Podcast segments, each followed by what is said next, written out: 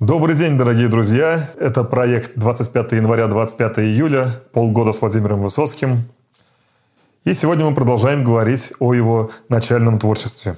Итак, вчера мы начали наш цикл с песни «Татуировка», которую сам Владимир Высоцкий называл своей первой песней. Но так ли это на самом деле? Почти во всех поэтических сборниках, где произведения расположены в хронологическом порядке, вы сможете увидеть одним из первых стихотворений «49 дней». И эти стихи исполнялись Высоцким под гитару. То есть, соответственно, значит, они являлись песней. И посвящена эта песня событиям, произошедшим в начале 1960 года. А, в то время как песня «Татуировка» написана в 1961 году. Может быть, как бы тогда, что песня «49 дней» написана не по горячим следам, тем более, что в 1962 году на экраны страны вышел фильм с таким же названием. И Владимир Семенович мог написать эту песню и тогда. А первые сохранившиеся фонограммы э, с исполнением 49 дней датируются вообще 1965 годом. Но, судя по воспоминаниям первой жены Высоцкого Изольды Жуковой, э, с которой они поженились 25 апреля 1960 года, были и более ранние записи. Вот что вспоминала Изольда Жукова. «Я не могу сейчас утверждать, когда появились первые песни. Может быть, в начале 60-х годов. Я только помню много-много куплетов, наверное, более 40. Тогда во всех газетах печатали о том, как наши солдаты дрейфовали в океане, и по этому поводу были написаны Володе такие куплеты. Сначала их было мало, потом все больше и больше. И даже однажды, не помню, где это было и у кого, тогда магнитофоны только появлялись, мы пришли в какую-то компанию, и нам, как сюрприз, дали послушать пленку, записанную анонимно, где Володя сам поет эти куплеты. Так что автор впервые встретился со своей песней вот таким забавным образом – ну, а также есть воспоминания самого близкого друга тех лет Игоря Кахановского. О появлении на свет первой песни «Татуировка» рассказал мне потом Володя Акимов. Он с Высоцким поехал провожать на Курский вокзал Инну, жену Левы Кочеряна. Они посадили Инну в вагон, у Володи была с собой гитара, и он решил на дорожку спеть Инне одну песню, которую, как он сказал, сам написал сегодня утром. Спел татуировку и очень сокрушенно посетовал, что никто кому он уже успел ее исполнить, не верит, что это написал он. Инна вроде бы сразу поверила. Но истинно ради следует сказать, что «Татуировка» была не первой песней, а второй, а ей предшествовала песня «49 дней», про четверку отважных ребят, баржу которых ураган сорвал с якоря и носил по Тихому океану 49 дней, пока их не заметил какой-то американский военный корабль и не спас – Просто эта песня стояла как бы особняком, а за татуировкой, которая появилась через год, сразу последовал, можно сказать, цикл блатного направления, и 49 дней как-то забылись. И так, значит, мы точно можем утверждать, что 49 дней написано за год до татуировки. Почему же сам автор не называл ее своей первой песней?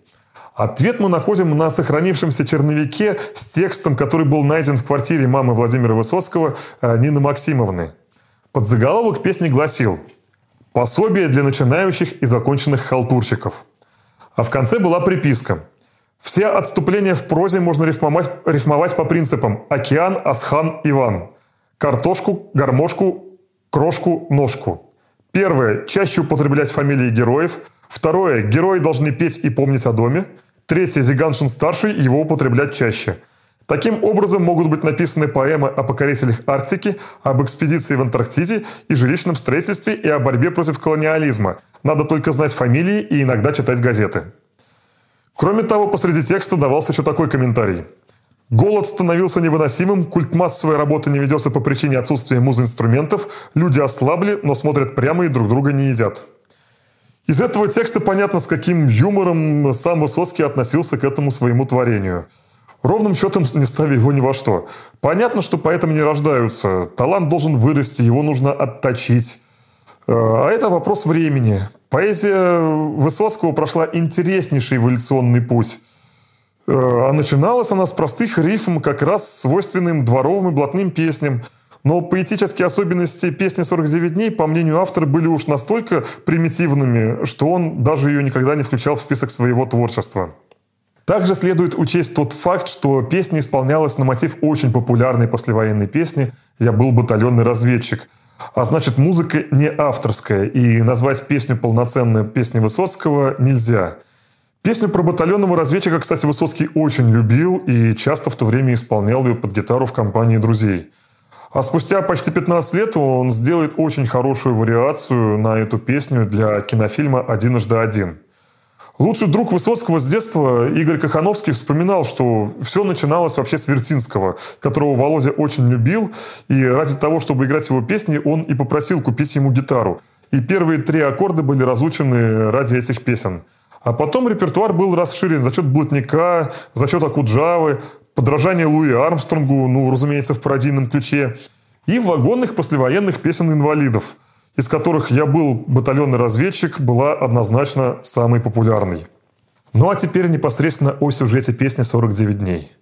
Это история грандиозного, всемирного и очень короткого триумфа четырех советских солдат. Их популярность была сравнима с популярностью Юрия Гагарина, The Beatles, э, да и самого Владимира Высоцкого. 21-летний старшина Асхан Зиганшин, 20-летний Анатолий Крючковский, Филипп Поплавский – и Иван Федотов служили на Курильских островах на барже Т-36. Жили они прямо на этой самой барже, в тесном помещении с четырьмя койками, маленькой печкой и небольшой радиостанцией. В их обязанности входила переправка грузов с больших кораблей на берег, так как на острове Туруп причал отсутствовал, а военную часть нужно было чем-то обеспечивать. В декабре все баржи вытаскивали на берег для проведения планового ремонта, так как в ближайшие 2-3 месяца ежегодно в этих местах бушует шторм. Но в январе подошел к Турупу задержавшийся рефрижератор с мясом, и две баржи вновь спустили в море для разгрузки. 17 января 1960 года баржа Т-36 с четырьмя солдатами вышла в залив Касатка. Но усилившийся шторм не позволил начать разгрузку. Обе баржи связались тросами и прицепились к мачте потопленного японского корабля.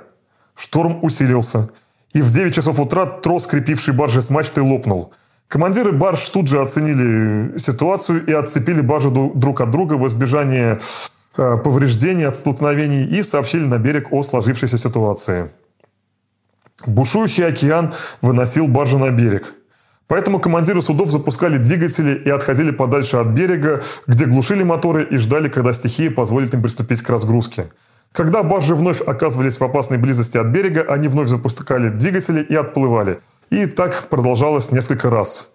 Но вечером 18 января ситуация резко изменилась. Суда попали в центр мощного циклона, ветер еще больше усилился и переменился, и баржа стала относить в открытый океан.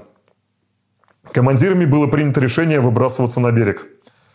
Они запустили двигатели и стали прорываться к острову. Второй барже маневр удался в полной, в полной мере – а вот баржа Т-36 столкнулась со скалой чертова сопка, получила пробоину, но все равно продолжила движение к Утурупу. И когда до берега оставалось совсем чуть-чуть, произошло страшное. Топливо закончилось, машины встали. Теперь баржа стала маленькой щепкой в бушующем океане. И четырем парням оставалось лишь наблюдать, как их уносят в открытый океан. Бросить якорь не было никакой возможности, так как якорная цепь оледенела – Радиостанция была залита водой и вышла из строя, поэтому связаться с землей тоже не было никакой возможности. Старшина Зиганшин сразу очень грамотно стал управлять командой в нештатной ситуации. Главное, что он сразу предположил тот факт, что спасти их могут не скоро, и взял контроль за всю провизию. Возможно, именно это решение, которое было принято в первые минуты катастрофы, спасло им всем жизнь. Но ужас заключался в том, что весь провиант, который должен был храниться на барже с расчетом на 10-дневное питание, был спущен на землю, так как баржа не должна была в январе выходить в море. Там-то и должны были находиться и галеты, и сгущенка, и чай, и кофе, и тушенка. Но на барже оставался только трехдневный небольшой НЗ. Ведро картошки, которое в шторм рассыпалось и вся была перепачкана мазутом, банка пшена с горохом, буханка хлеба и полтора литра жира. Также пара пачек папирос Беломор канал, три коробка спичек. Пятилитровый бачок с водой разбился во время стихии. Воду нашли в дизеле. Техническая, ржавая. Она служила для охлаждения двигателей. Пришлось пить ее. Хотя еще пытались собирать и дождевую воду. Для этого расстилали просто не на палубе и после выжимали их. Зиганшин ввел очень жесткий рацион питания и потребления воды. Сразу же стали кормиться только раз в день. На каждого он выделял по две картошки.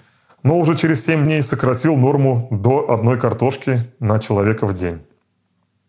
На берегу, разумеется, организовали спасательную операцию, но она была совсем недолгой, так как очень быстро были обнаружены спасательный круг с надписью Т-36 и обломки ящика для угля с такой же надписью.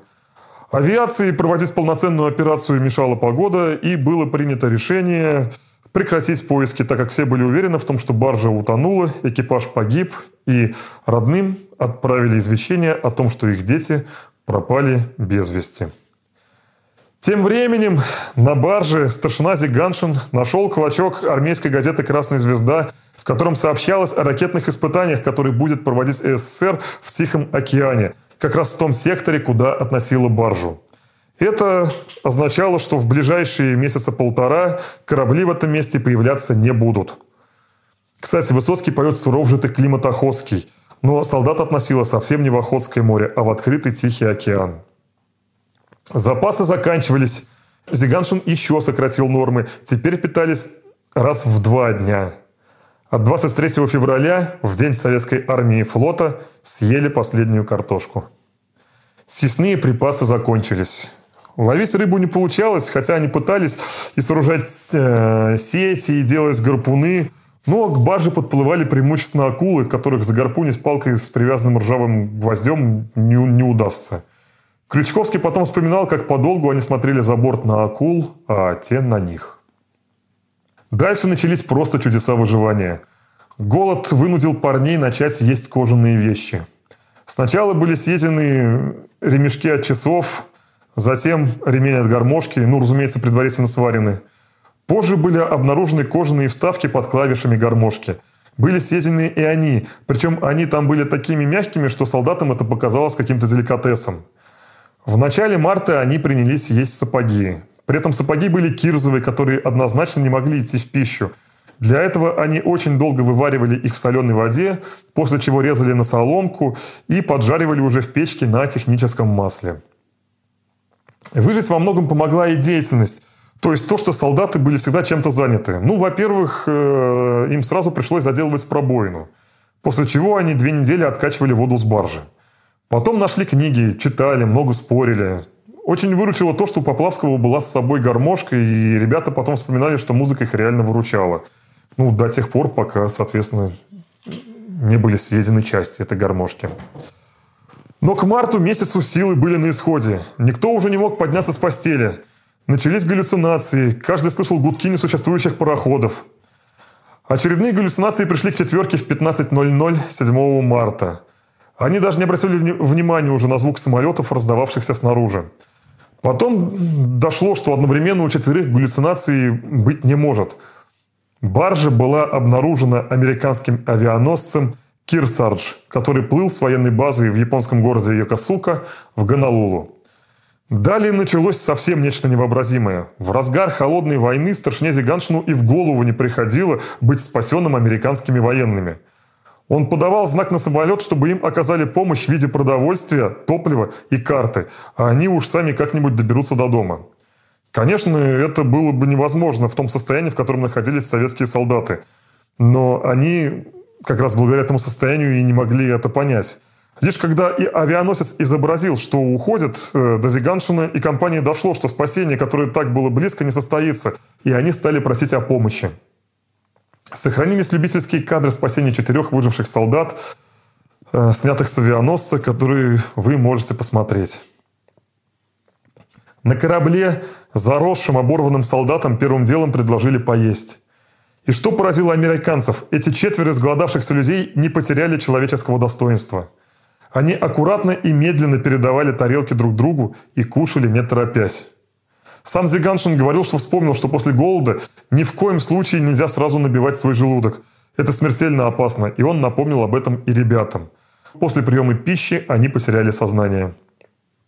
Оказалось, что ребята продрейфовали примерно 1700 километров, ровно 49 дней с того злосчастного дня 18 января, когда баржу сорвало в заливе Касатка. Аскан Зиганшин вспоминал в одном из интервью, Пока дрейфовали, ни страха не было, ни паники. Не сомневались, что обязательно спасемся. Из Гонолулу авианосец отправился в Сан-Франциско, куда и прибыл 15 марта. Четверку русских встречали как великих героев. Они встречались со звездами Голливуда, давали пресс-конференции, Мэр Сан-Франциско дал им звание почетных жителей города и вручил им ключ от Сан-Франциско. Причем их приодели в современные модные костюмы, и они стали просто мечтой всех девушек. Они не сходили с экранов телевизоров. Весь мир говорил только о них. Там же, в Сан-Франциско, Федотов узнал радостную новость. В феврале у него родился ребенок. Иван Федотов был самым младшим в команде, но единственным женатым. В экипаж, кстати, он попал незадолго до происшествия, заменив уже после Нового года попавшего в лазарет солдата – Наверное, ему тяжелее всех пришлось в эти 49 дней в компании уже давно знавших и служивших друг с другом солдат. 18 марта они прилетели в Нью-Йорк, где провели еще пять дней. Все великие люди мира восхищались мужеством этих парней. Им летели письма, с ними каждый мечтал встретиться. Они получили телеграммы от э, Эрнеста Хемингуэя, от Тура Хейердала. 23 марта они отплыли на лайнере в Европу. 28 марта пришвартовались во французском Шербуре и тут же их перевезли в Париж, где также город встал. Люди высыпали на улицы, чтобы увидеть эту великолепную четверку. А 29 марта произошло долгожданное возвращение в Москву, где страна их встречала как национальных героев. Возвращение на родину все-таки боялись с первых дней спасения, ведь чисто юридически их легко могли обвинить в измене родине. Но за все время так ни разу на Лубянку их и не вызвали, хотя, как вспоминал Зиганшин, он этого вызова ждал. Вообще, бум всеобщей любви к этим ребятам на родине начался с 16 марта. Хотя, кстати, американцы проинформировали советскую сторону о спасенных солдатах прямо в день спасения, 7 марта. Но, видимо, столько времени ушло на принятие решения, что же с ними делать, объявлять предателями или героями. 15 марта в Сан-Франциско их предваряла телеграмма, отправленная Никитой Сергеевичем Хрущевым, в которой он восхищался мужеством и стойкостью и тем, что они всему миру показали, что такое настоящий советский солдат. Стало понятно, что все будет хорошо. 16 марта газета «Известия» опубликовала большой материал на первой полосе и понеслось. К моменту возвращения Зиганшина, Поплавского, Крючковского и Федотова в СССР о них не знали разве что только младенцы – их дни были расписаны поминутно. Выступления перед пионерами во дворце, выступления на заводе перед рабочими, интервью на телевидении в такой-то программе. Ежедневно их поджидали правительственные машины, чтобы развозить по всем этим мероприятиям. Затем им все же предоставили лечение в санатории на берегу Черного моря в Гурзуфе, где самым младшим званием среди отдыхающих были генералы. Но и там отдых не задавался. Толпы зевак и других отдыхающих атаковали новоиспеченных героев с просьбой сфотографироваться и с просьбой автографов.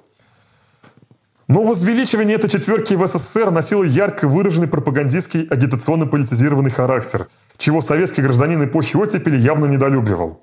И засилие пропаганды, нисходящей со страниц газет, с динамиков э, радиостанций, с экранов телевизоров, нашло свое отражение в обществе – Самым стандартным и самым страшным ударом по любой правительственной пропаганде в тоталитарном обществе Советского Союза служил фольклор. Так случилось и на этот раз. Народ ответил веселыми песнями об этом на самом деле героическом подвиге. Самым известным, пожалуй, стал известный рок-н-ролл. Стамбул, Константинополь, а мы шли, ушами хлопали, а мы шли, ушами хлопали. Когда тихо океане тонет баржа с чуваками, чуваки не унывают, по штурок ломают. Zigančin rob, zigančin boge, zigančin rodom izpad kanoge, zigančin boge, zigančin rob, zigančin sjel čužoj sabok, zigančin bog, zigančin rob, zigančin sjel taroj sabok, пока zigančin rok долбал, гармонь седота вдали дал.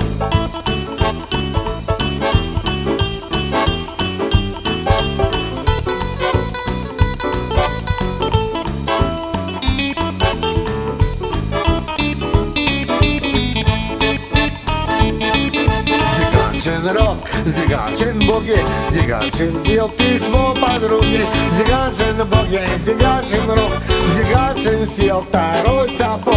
Пока Поплавский зубы скалил Зиганчин съел его сандали. Зиганчин боги, Зиганчин рок Зиганчин первый съел сапог Москва, Калуга, Лос-Анджелес. Объединились в один колхоз. Зиганчин боги, Зиганчин рок Зиганчин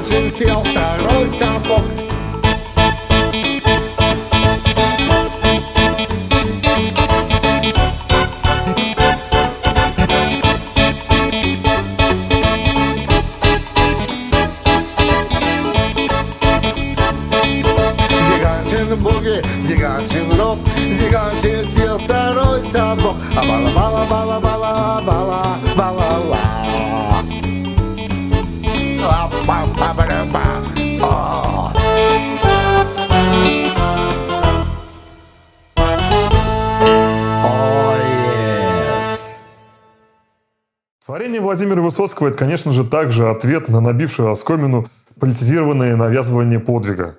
Особенно, конечно же, не, не сам текст песни, а оставленное им руководство на черновике к песне «49 дней».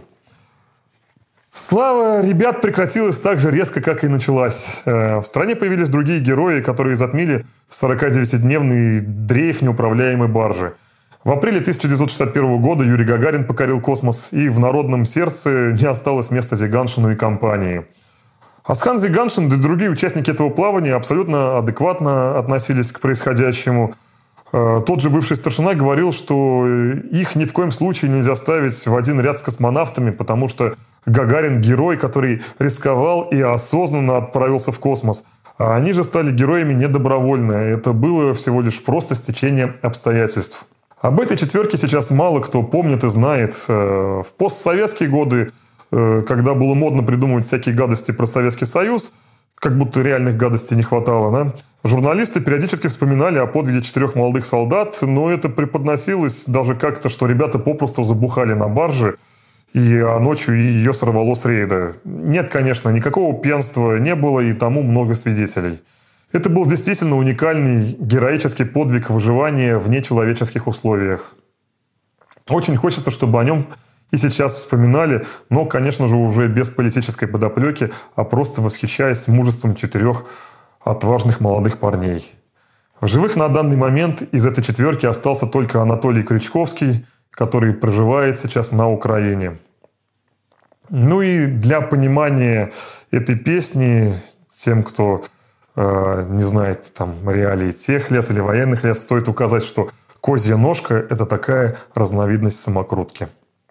49 дней. Урок-же климатоходцы, уже третий день ураган, Встает руля сам Крючковский, на отдых Федотов Иван. Стихия реветь продолжала, и тихо и шумел океан. Сиганшин стоял у штурвала, и глаз ни на миг не смыкал. Суровей, ужаснее лишения, ни лодки не видно, ни зги. И принято было решение, и начали есть сапоги. Последнюю съели картошку, взглянули друг другу в глаза, когда ел Поплавский гармошку, крутая скатилась слеза. Доедена банка консервов и суп из картошки одной. Все меньше здоровья и нервов, все больше желания домой. Все меньше здоровья и нервов, все больше желания домой. Сердца продолжали работу, но реже становится стук. Спокойный, но слабый Федотов хладал предпоследний каблук. Спокойный, но слабый Федотов глотал предпоследний каблук. Лежали все четверо в лёжку, ни лодки, ни крошки вокруг. Сиганшин скрутил козью ножку слабевшими пальцами рук. Сиганшин скрутил козью ножку слабевшими пальцами рук. На службе он воин заправский, и штурман заправский он тут. Сиганшин Крючковский Поплавский под палубой песни поют.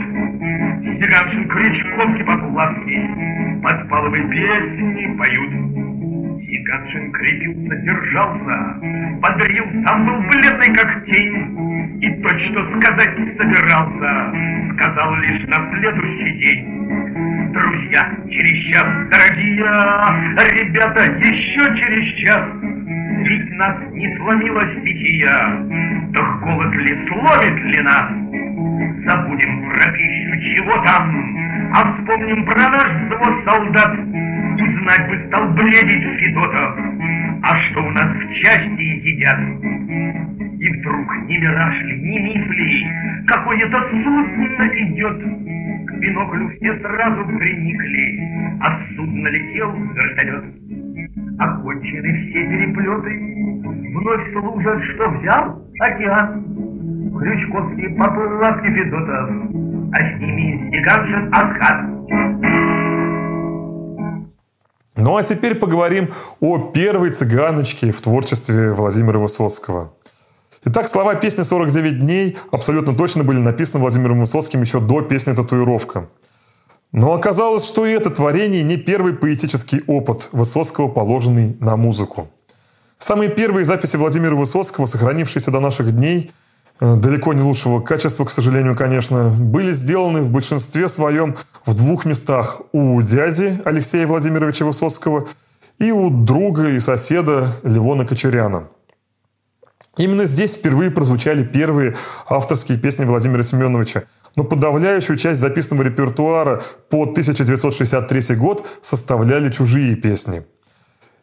Это был, конечно же, в первую очередь блатняк, а также романсы, песни на стихи великих поэтов, например, Есенинская «Злая мачеха у Маши» отняла ее наряд. Чуть позже песни современников и друзей Геннадия Шпаликова, Юрия Висбора и прочие – но все-таки наибольшую часть составляла блатная песня, шуточные пародии, у многих из которых автор был неизвестен. Вот и у песни «На степи молдаванские» долгое время автор также считался неизвестным. Но сейчас уже доподлинно известно, что эта пародия на цыганские мотивы была написана Высоцким еще в 1958 году в бытность его студентом школы-студии МХАТ. И написана была специально для студенческого спектакля – Таким образом, этой незамысловатой пародии было положено начало цыганскому циклу в творчестве Высоцкого. А вариации на цыганские мотивы прослеживаются через все его творчество. К цыганским песням он обращался чуть ли не ежегодно и создал на этом поприще действительно потрясающие шедевры, о которых впоследствии мы, конечно же, расскажем в рамках нашего проекта. Цыганские мотивы использовались им и для шуточных, разгульных песен – а также для лирики и сложных психологических произведений. В песне «На степи молдаванский» Высоцкому принадлежит только текст. Музыка, как и полагается пародии, такое народное цыганское творчество. Но, тем не менее, текст именно этой песни является самым первым, дошедшим до нас песенным творчеством великого поэта. И вот в чем ирония. Последней песни в его творчестве также стала вариацией на цыганские мотивы «Грусть моя, тоска моя». И таким образом все песенное творчество поэта оказывается заключено между двумя цыганочками. Но совсем не факт, что в ближайшие годы не будут обнаружены еще записи с ранее неизвестными песнями Высоцкого, ведь э, сохранилось множество его стихотворений, написанных еще в 50-х и начале 60-х годов, которые на сей момент известны только как стихи. Но ведь вполне возможно, что он хотя бы пару раз исполнял их под гитару у Алексея Владимировича или у Левона Кочеряна или у Андрея Синявского, и эти записи просто исчезли. А пели ведь молодые ребята в те годы очень много. Вот как э, вспоминает те годы один из одноклассников Владимира Высоцкого Аркадий Свидерский. У нас в школе были распространены тогда уличные блатные песни. Их слушали и пели – и Володя, когда начал пробовать себя, сначала не говорил, что это его вещь, а вдруг засмеют. Потом, когда видел, что песня нравится, только тогда и признавался, что это он сам написал. Так потихонечку-потихонечку он начал петь. Причем писал песни очень лихо, почти без черновиков. Прошло какое-то время, и Володя постоянно стал приходить с гитарой. Все, все новые песни он пробовал на нас. Мы стали эти песни записывать. Это были, как говорится, его первые пробные записи, первые пробные вирши – Иногда мы ему советовали так, не так. Он наше мнение обязательно выслушивал, потом переделывал, немножечко подрабатывал. Каждая песня имела по 5, по 6 вариантов. Мы были первые его слушатели, первооткрыватели. Нам не казалось тогда, что он гениальный. Он был просто наш товарищ из нашей же компании, который играет на гитаре и поет. Ведь никто же не знал, что это разовьется в такую большую силу. Кстати говоря, Игорь Кахановский тоже прекрасно играл на гитаре и тоже пел. Иногда они с Володей брали две гитары, иногда играли по очереди. На этих мальчишниках мы засиживались до утра, несмотря на то, что всем в институты. Нам было интересно. Жаль, что первые пленки не сохранились. Действительно, очень жаль. А, магнитофонная техника тогда только проникала в советские жилища. Сейчас тяжело в это поверить, э, но магнитофон в то время считался символом обеспеченности – Э, каждая семья стремилась приобрести себе этот большой громоздкий аппарат, и многих больше радовала невозможность воспроизведения, э, не функция воспроизведения этого устройства, а возможность записи. То, что нельзя было сделать на виниловых пластинках в домашних условиях, позволяла теперь магнитофонная пленка. И были люди, которые с умом подошли к использованию этой функции магнитофонов. Вот как вспоминал о первых магнитофонах Булат Акуджава. В те годы как раз появились первые магнитофоны. Как нам повезло. Еще никто о Высоцком или о Куджаве, Матвеевой ничего не писал. Не вышло ни одной пластинки, а уже появились первые слушатели. Должен сказать, что к магнитофону я всегда питал самые возвышенные чувства. Вспоминаю свои первые выступления. В тесных московских квартирах собиралось человек 20 таких тихих интеллигентов. Я брал гитару, а где-то рядом со мной стояло странное громоздкое сооружение – магнитофон «Днепр». Подключался микрофон, нажималась клавиша, и я пел. Уезжал, забывал навсегда этот адрес, но на следующий день незнакомый голос приглашал меня в гости, и после работы я опять мчался с гитарой в незнакомый дом, и опять интеллигентные и молчаливые слушатели. Магнитофон. А петь-то было почти нечего, 10-12 песен. Кончалась последняя песенка, мы делали маленький перерыв, а потом я все повторял по новой. Жена Андрея Синявского, Мария Розанова, вспоминала в одном из интервью – о появлении магнитофона в их доме. Началось все так. Пришел как-то Синявский домой и сказал, «Знаешь, Машка, сегодня подошли ко мне студенты и попросились в гости, обещав устроить концерт блатных песен. Что они петь будут, не знаю, но на всякий случай свари свой кофе». Вечером действительно пришли девочки и мальчики, был среди них и Высоцкий. Тогда он мне показался мальчиком с каким-то почти тупым лицом.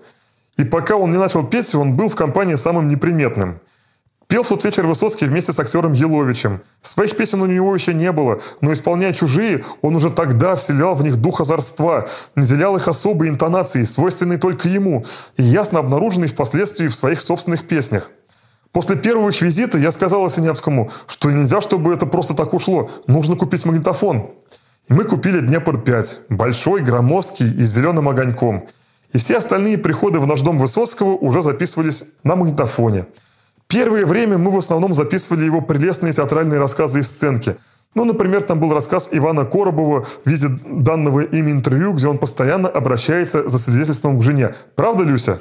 Были другие театральные байки. В ту пору у Высоцкого был прелестный голос, без надрыва и крика.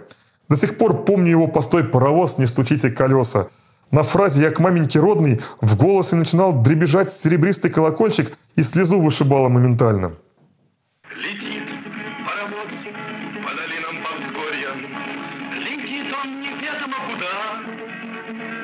Мальчонка назвал себя жуликом и вором, И жизнь его вечная тюрьма. Постой, паровоз, не стучите колеса, Кондуктор, нажми на тормоза. Я к матери родной, больной и голодной, Хочу показаться на глаза. Не жди меня, мама, хорошего сына, А жди меня, жулика, вора. Меня засосала тюремная трясина и жизнь, Моя вечная тюрьма. А если посадят меня за решетку, В тюрьме я решетку проберу. И пусть луна светит своим продажным цветом, А я все равно же убегу. А если заметит тюремная стража, Тогда я мальчонка пропал.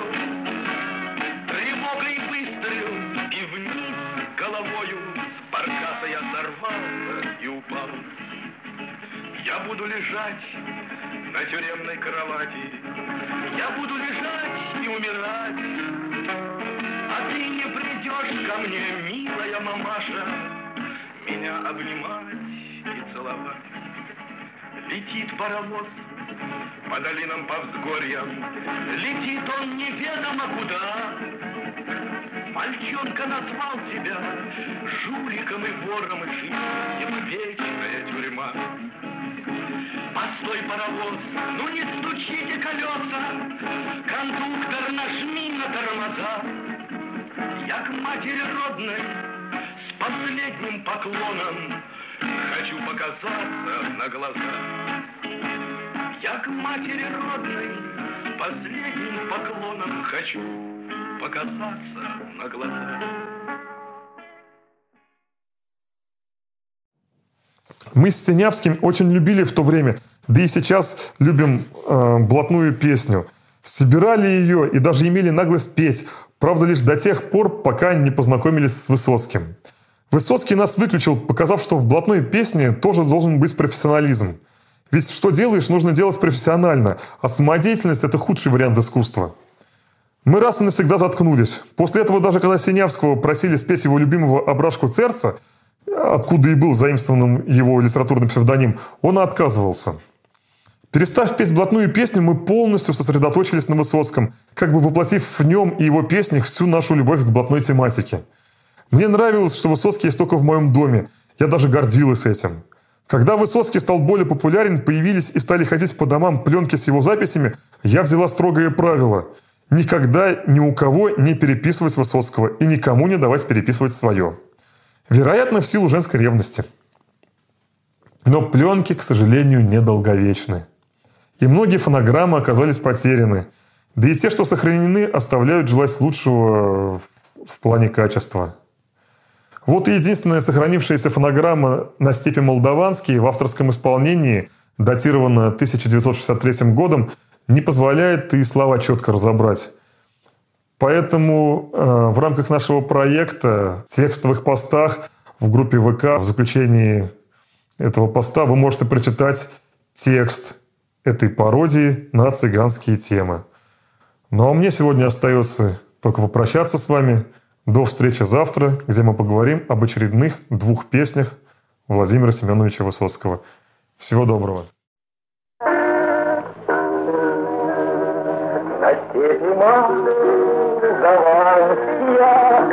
Пролился свет, как а где шатры цыганские? Невидимо шатров. Цыган не вижу колья, ночной подъем станут одни воспоминания. Остались от цыган.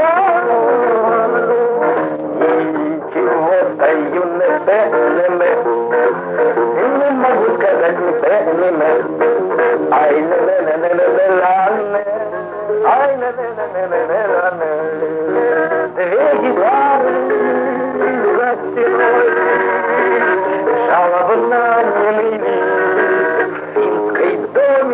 шатра цыган Переселили, эх, цыган Уже народ вместо табора колхоз Лучше ссоры стол нархоза Чем цыганский наш обоз. Эх, цыгане, да молодые Честная, не подлая Раньше были кочевые А теперь оседлые Раз, ай да пан Стал колхозником цыган. Лучше сорок муз-ансамблей Чем один цыган.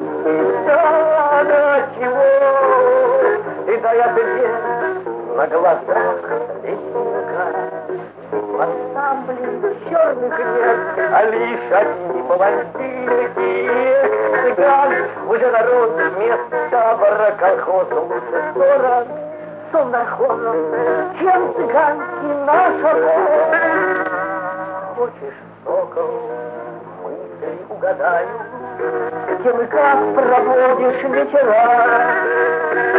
А вот тобой поместен, я знаю Он погадает, как я в вчера. Ты ищи своей красотки счастья Ведь у нее другой король в груди. Ты не смотри на даму светлой мать Ты на цыганку сокол посмотри